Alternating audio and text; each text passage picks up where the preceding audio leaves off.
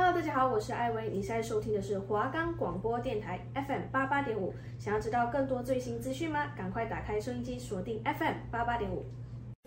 各位听众朋友们，大家好，欢迎收听本周的体育人生。我是主持人陈业胜，我是主持人练宗翰。篮球运动的发明者詹姆斯奈史密斯曾有一句名言：“篮球这项运动易学难精，而有天赋是另一回事。”但能够打磨细节又是另外一回事。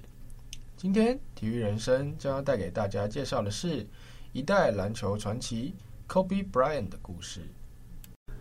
我们的节目可以在 First Story、Spotify、Apple Podcast、Google Podcast、Pocket Cast、SoundOn Player 还有 KKBox 等平台上收听，搜寻华冈电台就可以听到我们的节目喽。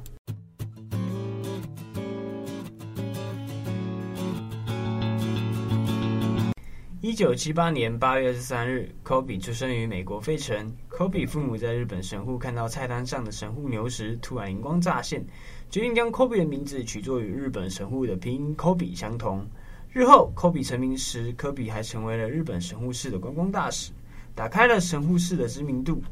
而 Kobe 是出生于一个篮球世家，Kobe 的父亲与舅父都曾经是 NBA 的球员，所以 Kobe 从小就与父亲一起练球。可以说是与篮球一同长大的。科比的父亲在当时虽然不是什么多大牌的球星，但也算是小有名气的球员。而科比的偶像，并不是担任大前锋的父亲，也不是担任中锋的舅父，而是当时效力湖人担任后卫的 Magic Johnson，也因此成为了湖人队的球迷，希望自己如果能登上 NBA 的话，能够为湖人队效力。科比从小经常与父亲一起练球，在父亲的身边学习着 NBA 级别的球技，也因此在这样环境的熏陶下，科比的球技也很快就超越了同年龄的小孩。在科比六岁时，科比的父亲前往意大利打球，而科比一家也跟随着父亲一同到了意大利的列蒂这个城市生活。科比在意大利也当然也忘不了提升自己的篮球技术，时常会骑着脚踏车去到公园或者篮球场找人一起打球或单挑。这种眼里只有篮球的精神，也成了科比的曼巴精神。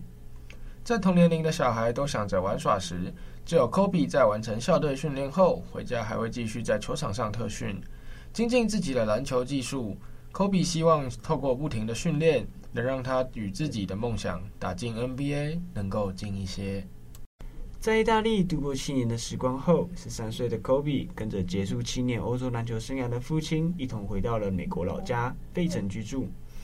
科比同时也到了上高中的年纪，而高中的篮球舞台正是备受瞩目的舞台。对于早就做好准备的科比，将要在高中的舞台上大放异彩。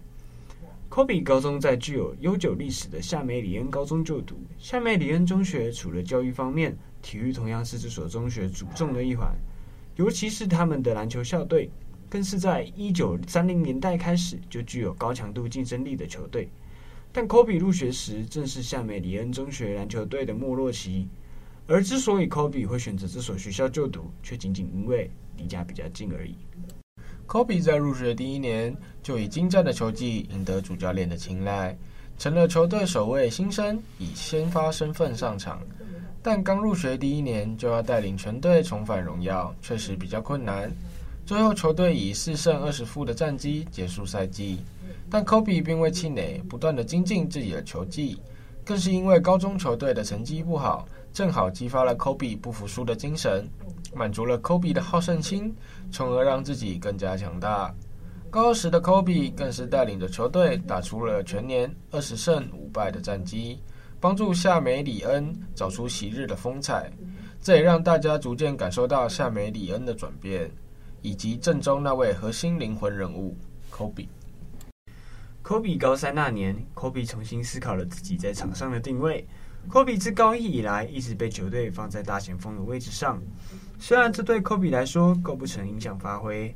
但最终科比选择了与自己偶像相同的后卫，也就是更换位置后，高三整年场均为三十一点一分、十点四个篮板和五点二次的助攻，不止带领学校取得好成绩，还被评为宾夕法尼亚年度最佳球员。也从这个时候开始，科比逐渐打开了知名度。许多知名大学都对科比提出了奖学金的邀约。但与此同时，在卡文贾奈特以高中身份进入1995年 NBA 选秀的第一轮之后，也让科比开始考虑是否也该放弃升学，直接选择跳级挑战 NBA。但科比眼下最重要的还是他高中生涯的最后一年。在高中最后一年，科比率领球队以三十一胜三负的战绩，获得球队五十三年以来的第一座周冠军。该年，科比场均为三十点八分、十二个篮板。六点五次助攻，四次抄截和三点八次的主攻，并且在高中四年总共累积拿了两千八百八十三分，打破了由威尔特张伯伦和莱昂内尔西蒙斯共同保持的宾州纪录，也获得了该年度最佳高中篮球员的头衔。最终，十七岁的科比决定直接踏入 NBA，成为 NBA 历史上第六位如此做的球员，因在当时。从高中进入 NBA 的球员来说并不常见，所以科比的新闻广为流传。在一九九六年 NBA 选秀之前，科比已经在洛杉矶进行训练，并和前湖人球员赖瑞·德鲁以及麦克·库珀进行分组比赛。时任夏洛特黄蜂球探比尔·布兰奇表示，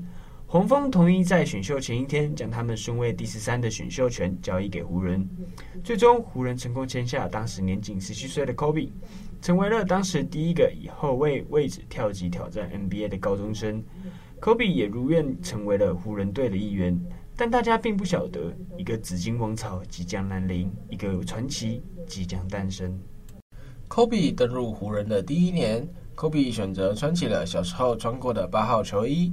而同一年，湖人也招揽到了 Shaq O'Neal 的加盟，这也为 Kobe 的职业生涯初期铺上了康庄大道。但 Kobe 在职业生涯初期并不是那么顺遂，纵使 Kobe 在夏季联赛时有着出色的表现，但在后来正式比赛还多是以候补的身份上场。但随着赛季的进行，他开始有更多的上场时间。到赛季末，他场均上场时间为十五点五分钟。在 NBA 全明星周末期间，科比参加了 NBA 新秀挑战赛，并赢得了一九九七年的 NBA 灌篮大赛。以十八岁成为最年轻的灌篮大赛冠军，科比整个赛季的表现为他赢得 NBA 第二最佳传奇新秀阵容。在科比的第二个赛季中，他获得了更多的上场时间，最终科比的场均得分提高了一倍多，从每场比赛的七点六分升至十五点四分。当湖人打小球阵容时，科比的上场时间会增加。这也意味着科比通常会改打小前锋。科比在第二年的好表现，科比获得了 NBA 年度最佳第六人的亚军，并且透过球迷投票成为历史联盟上最年轻的 NBA 全明星赛先发球员。他与队友欧尼尔、范埃克塞尔和琼斯一同入选，这是自1983年以来第一次同队的四名球员被选中参加同场全明星赛。而科比在全明星赛中也有着亮眼的表现，他是全明星赛西区中得分最高的球员。科比第二年的场均为十五点四分，这是该赛季中所有非先发球员中得分最高的。科比在换穿二十四号后的首年，创下了连续四场单场至少五十分的创举，告诉世人二四绝对不逊色于八。但科比真正想要证明的是，以自身的带领下帮助湖人夺冠。而就在 Gasol 的到来后，湖人终于重返了昔日的威风。科比与 Gasol 的合作，第一季就打入了季后赛，并且一路闯进了冠军赛。只可惜最后不敌刚成军三巨头的塞尔提克。赛后，科比更是落下了令人不舍的男儿泪。而这赛季，科比更是全勤出赛了八十二场比赛，也是科比生涯以来的第三次全勤。而其实早在季中，科比就已经折伤了手指，但科比并未因此退赛养伤，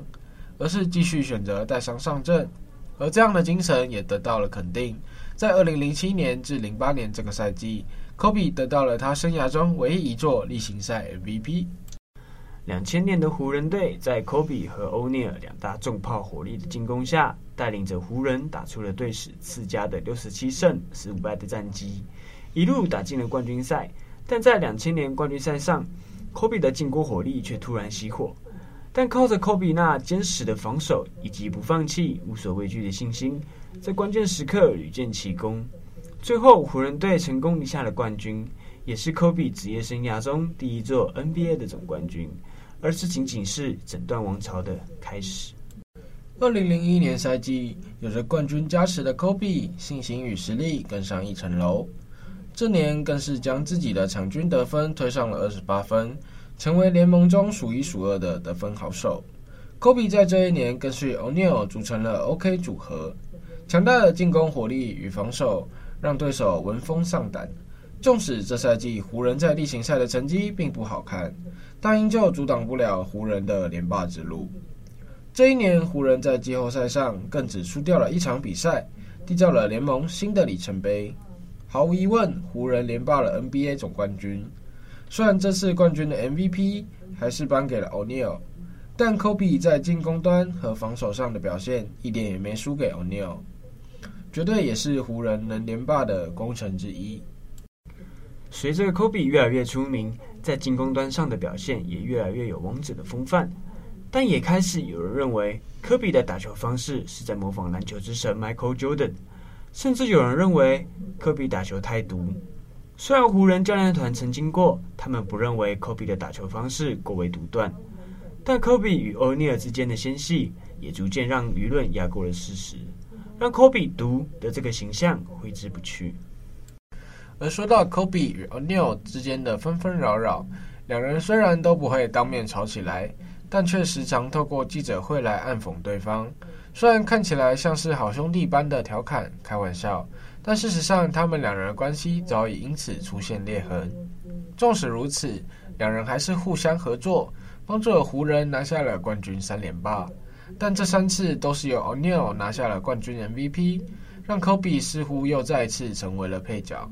尤其 o n e i l 又是一个训练态度不佳的球员。这对每天早上四点就准时出现在球馆训练，让自己变得更好的科比来说，屡屡被比下去，像是一切努力都白费了的感觉，自然在科比心中对 o n e i l 留下了疙瘩。而科比也有时候会直接在记者面前公开评论 o n e i l 的态度问题，甚至质疑 o n e i l 身材走中不够自律，两人关系也就在湖人争夺四连霸失利后彻底决裂。就这样，形同手足的兄弟情，一同创下球队历史的好搭档，就在二零零四年画下了句点。随着欧尼尔的离队，湖人的总教练禅师也选择了离开，留下了科比一个人孤身带领着球队。即使湖人之后也签入了几名可用之兵，但大多数时间湖人还是靠着科比一个人在孤军奋战。二零零四到二零零五年赛季，科比带领湖人的第一个赛季。湖人的战绩不尽人意，甚至在季中更换过主教练，科比也因此被扣上了“教练杀手”的这个称号。战绩不好，说什么都没用。科比知道，唯有改变自身的表现，才能换回球迷对他的信赖。二零零五至零六年赛季，湖人重新找回了禅师回来任教。这次禅师与科比在战术上取得了平衡，科比获得了更多的自身发挥空间。而科比也因为如此，场均得分一口气爆发到了三十五分，是继乔丹之后所创下的新纪录。其中，科比还创下了单场独得八十一分的史诗级纪录，完全没人拦得住科比，只能眼睁睁的看着球被投进球网。最终，科比成功带领湖人再度闯进了季后赛，只可惜湖人在第一轮就惨遭淘汰。但这赛季也是科比自身的新境界。在这赛季打完之后，科比卸下了自己的八号球衣，改为了二十四号球衣。二十四是八的倍数，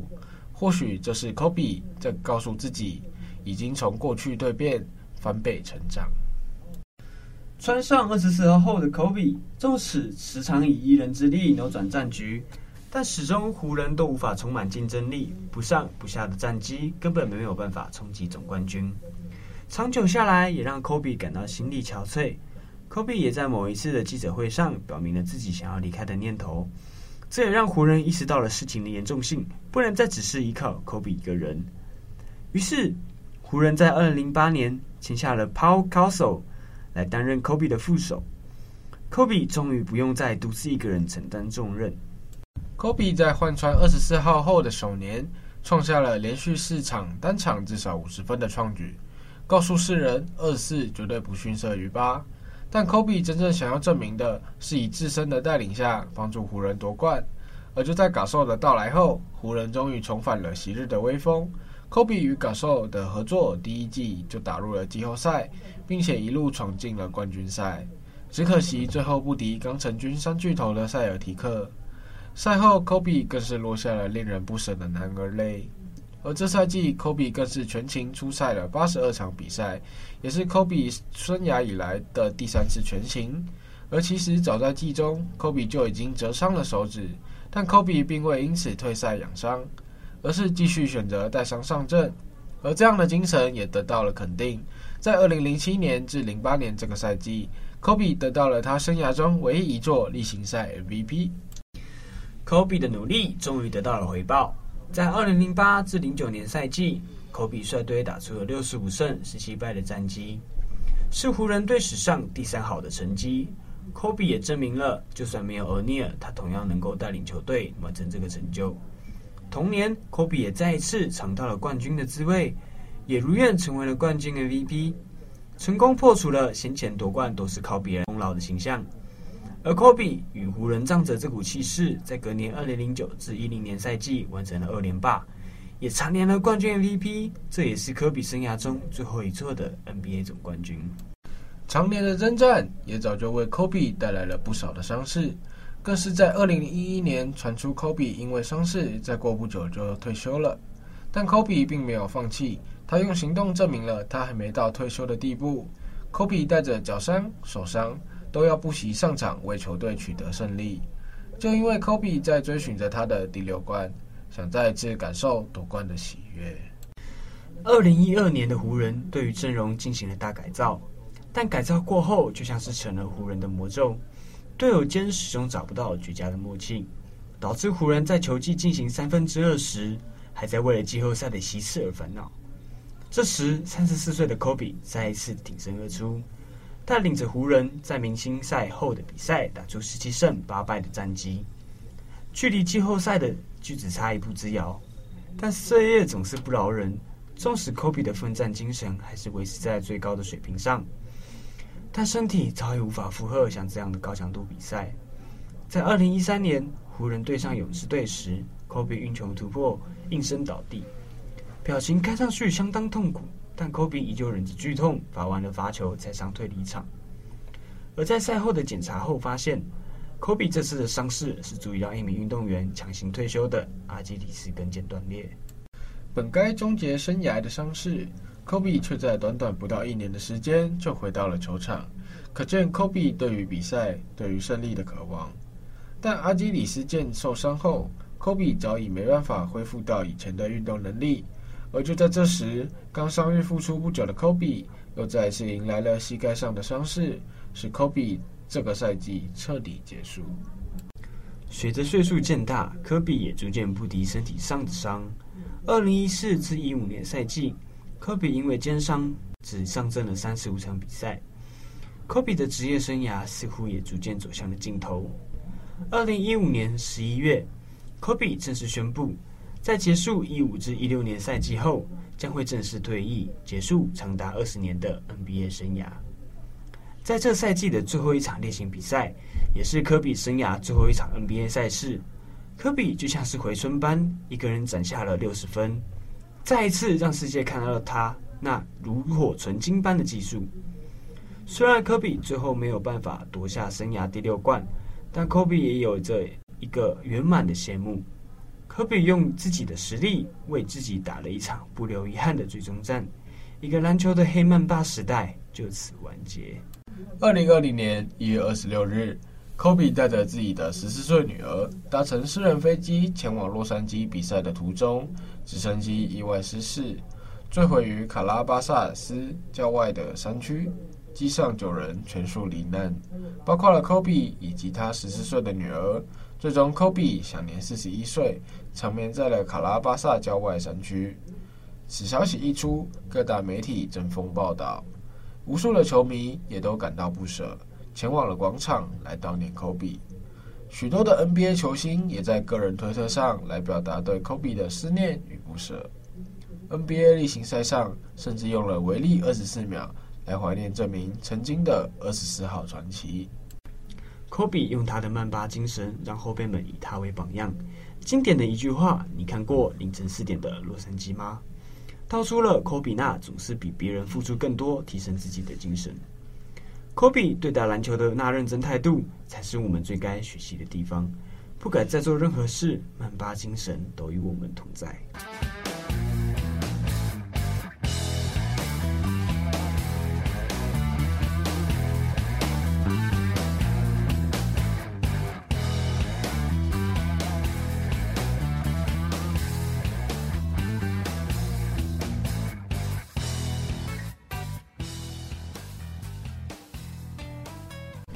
接下来的单元是胜练怎么看？让我们来听听阿练怎么说。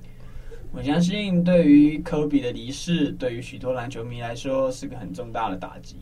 因为科比他自己有很多事情还没有完成，像是他的篮球训练营。或许在他篮球训练营里面，可以教出很多像科比这样的球员。而我觉得，科比最令人尊敬的地方是他的曼巴精神。真的很少有球员可以在凌晨四点提早。球队训练前四个小时来到球场进行个人训练，这要透过有多大的毅力还有自律能力才能够达到这样的境界？而像我自己其实也是蛮喜欢 Kobe 的，因为在我就是小时候的时候，这边我去玩 Xbox 三六零，然后里面有那个 NBA 的游戏，然后我每次都用。湖人队，然后每次湖人队都使用 Kobe Bryant 这个球星，那每次都是他让我就是可以得到很多很强的很很多很高的分数，然后就让我觉得哦，Kobe 真的好强好厉害，然后所以我就真的觉得 Kobe 他在退休之后，就是还在一个正值青春的年纪就离开了人世间，我觉得真的是非常可惜。而且而且，像是我这种不常关注篮球比赛的人，都会觉得 Kobe 是我一个非常尊敬的偶像。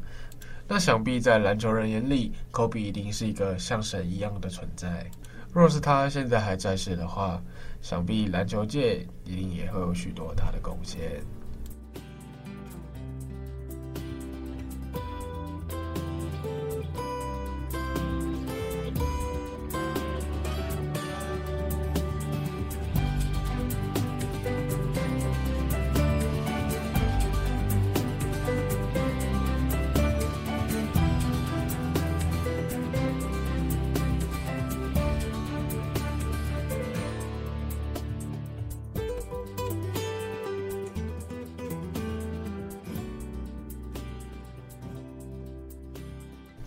接下来单元是体坛速报，最快球速突破一百六十公里的软银王牌投手千贺晃大，近期已经向球团提交行使海外自由球员权利，准备挑战大联盟。根据日媒报道，千贺晃大期望选择有先发投手需求且具有争冠等级的球队，而薪资不是主要考量。以育成选手加入软银的千贺晃大，二零一二年转为支配下球员，展开日职生涯。并在二零二零年大放异彩，不仅包办洋联三冠王，更勇夺金手套、最佳十人等，堪称日职代表性的投手之一。如今现年二十九岁的日千贺滉大，将带着拿手的恶魔指叉正式挑战大联盟，预料掀起抢人大战。日媒点名包含波士顿红袜、德州游骑兵及芝加哥小熊缺乏先发轮值，另外纽约洋基、纽约大都会以及旧金山巨人等则欠缺三号先发。更提到千贺广大的行情落在四年八千万美元或五年一亿美元。台湾体大日籍生永田萨太郎上个月在日职选秀获得东北乐天金鷲育成第四指名，成为罕见的逆输入案例。日媒报道，乐天球探三点论是其中的关键。在今年七月永田返日自主练习时展开接洽，今天他还亲自到台体球场线上道贺。台体今天在学校和开南进行梅花旗冠军战，山田论特地前来问候永田萨太郎。根据日媒报道，他是在今年暑假注意到这名海外留学生。七月，永田从台湾回到日本，他到母校菊华高校自主练习。这是我们缘分的开始。山田论指出永田萨太郎的可贵之处，他打击角度很广，能将球送到反方向，手游击时臂力十足，脚步灵活，展现良好的守备功力。我想不久的将来，他就能在我们的比赛中担任主战游击手。另外，山田润也补充，当他看到永田萨太郎在台湾打球，很惊讶成长的幅度这么快，而且总是不顾代价想要赢球，让他心跳跟着激动起来。也感谢球团帮忙下选进这名好手。今年洲际兄弟第三次从季后挑战赛晋级台湾大赛，本周六起对决上半季冠军、年度胜率第一的乐天桃园，将挑战队史首度下课上夺得台湾大赛冠军。如果成功，也将是联盟十五年来的第一次。终止于一九九八年首度实施季后挑战赛的制度，过去共进行过八次。从挑战赛晋级的球队只有三次在台湾大赛上封王，最近一次是二零零七年的统一狮以四比三力克拉牛熊，另外两次是一九九八年和九九年的瑞全龙，分别击败新农牛和中信金。从挑战赛晋级的球队要赢得台湾大赛看似不容易，不过中职季后赛制度经几修改后，包办上下半季冠军的球队可以在台湾大赛先保障一胜，两次保障一胜的球队都顺利封王。扣除这两次挑战赛球队先输一场的案例，其余六次双方以三胜三败平分秋色。勇士今天迎战热火，虽然科瑞缴出了二十三分、十三篮板、十三助攻的大三元，最后关头却没能挡下对手的攻势，终场以一百零九比一百一十六吞下三连败。勇士日前展开了一连串的客场之旅，但不敌黄蜂以及后段班球队活塞，让主帅科尔重话批评。球员不够有企图心，也打得跟在路边斗牛一样随便。天使队本赛季将会面临经营权转换，还有大谷翔平是否将能长留洛杉矶等问题。今天根据报道指出，天使在今年休赛季还不会将大谷翔平给放到交货溢价上。SNY 记者马提诺指出，虽然天使目前还没有续约，但他们会试着留下大谷翔平。如果球团未能成功绑住大谷翔平的话，预计会在七月交易大实现才把他换走。篮网队今二日突然宣布开除总教练纳许，并由沃恩暂时代替总教练一职。对此，总管马克思亲自出面解释，指出球队并未在正确的方向上前进，因此两方是时候分手了。马克思对于开除纳许的决定表示。我们都觉得是时候了，指出球队目前没有正在做正确的事情，并开始远离他们设定的目标。而更换教练的决定是为了接下来赛季中球队可以打出他们预期应该有的成绩。马克思补充说，在篮网仅打出二胜五败的开季后，他和奈许都知道分开的时候到了，并且表示感激奈许这两年半对球队的贡献。东北乐天金鷲主炮浅村荣斗在今年八月取得海外自由球员资格，不过最终他决定与母队签下四年合约续留东北，并坦言想帮助球队夺下总冠军。浅村柔斗在受访时表示，他想要跟球队一起拿下获胜，这就是他续留的最大理由。他想要跟一起战斗的伙伴，为他应援的东北乐天球迷一起分享快乐。浅村表示，自己来到乐天是为了拿下优胜，但这项项目标还没有达成。叶红卫、李嘉欣在超级三百系列德国海洛羽球公开赛各自在男双、女双吞下败阵，接着在混双赛事携手合作，以二十一比六还有二十一比十三扳倒了第四种子马来西亚的陈建明、赖佩君，惊奇闯入十六强。世界排名四十四的叶红卫、李嘉欣。在今年开始合作，分别打下葡萄牙国际系列赛、波兰国际挑战赛、奥地利国际系列赛等三座冠军，以及在七月台北公开赛杀入四强，十月则是赢得超级一百系列加拿大公开赛冠军，两人合体以来首座超级系列赛的冠军。